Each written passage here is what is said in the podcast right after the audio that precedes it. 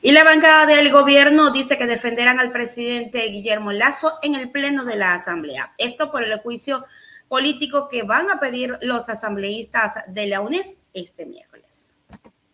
La oficialista bancada del Acuerdo Nacional salió en defensa del presidente Juan Fernando Flores, jefe del bloque, dijo que votará en contra del informe que elaboró la comisión que investigó el caso El Gran Padrino y que recomendó el juicio político al primer mandatario. Son 221 páginas en las que se han dedicado a construir una fábula muy bonita, dijo Flores, sobre el informe borrador que se filtró este martes 28 de febrero y que la comisión abocará a conocimiento este miércoles primero de marzo. Aunque se puso en conocimiento sobre la relación de otros actores y movimientos políticos, en este caso Flores reclamó porque la comisión decidió paralizar sus actividades y no indagar en nuevas revelaciones. Aquí hay elementos que nosotros vamos a defender desde dos. La primera es la verdad, cosa que varios legisladores que no son de esta bancada han mencionado, que tras la investigación que han llevado adelante no han podido comprobar vinculación alguna con el presidente de la República. Y estas son palabras expresas del asambleísta Rodrigo de eh, Fajardo de la bancada izquierda democrática, que ha mencionado que no existe vinculación alguna.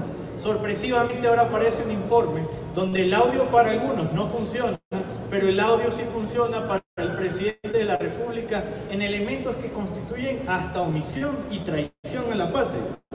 ¿Y dónde está la investigación hacia la responsabilidad de los legisladores de la presidenta de la comisión?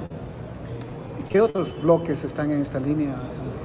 Aquí es un tema de que vamos a tener que conocer en el Pleno de la Asamblea Nacional, que seguramente será convocado el día viernes o sábado para debatir sobre esto, las realidades y las verdades que se le está negando al Ecuador. Y más allá de cuál es la posición de las bancadas legislativas, recordemos que ese es un informe que requiere 70 votos, donde solo con dos facciones ya lo pueden aprobar. El elemento fundamental aquí es la defensa que vamos a constituir para demostrar que se está constituyendo elementos que no tienen causal para juicio político, que no existen elementos probatorios que puedan demostrar vinculación alguna y peor aún, establecer una línea cronológica dentro de los elementos que establece. Porque aquí se pretendió señalar un supuesto financiamiento del presidente de la República por parte de ahora actores que desde el día jueves estamos conociendo que han financiado a los que están promoviendo la investigación. Y qué casualidad que la comisión no se ha vuelto a reunir para supuestamente investigar.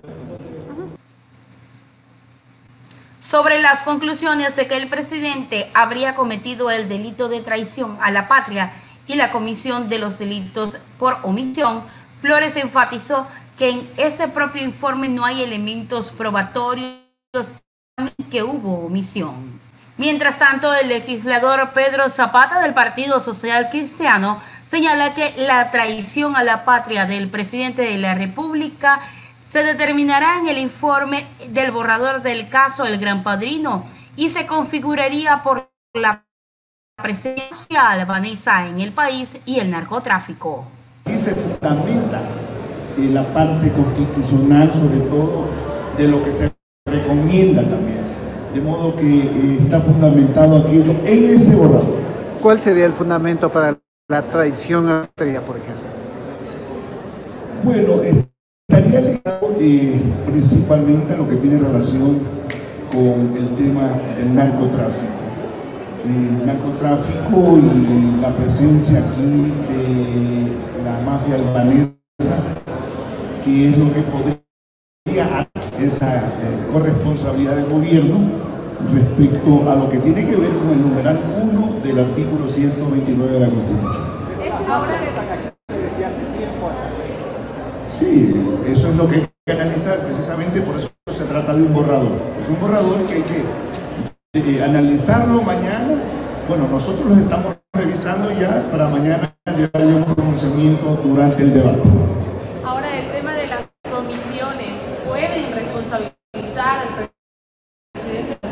de los delitos que se ha mencionado en el informe?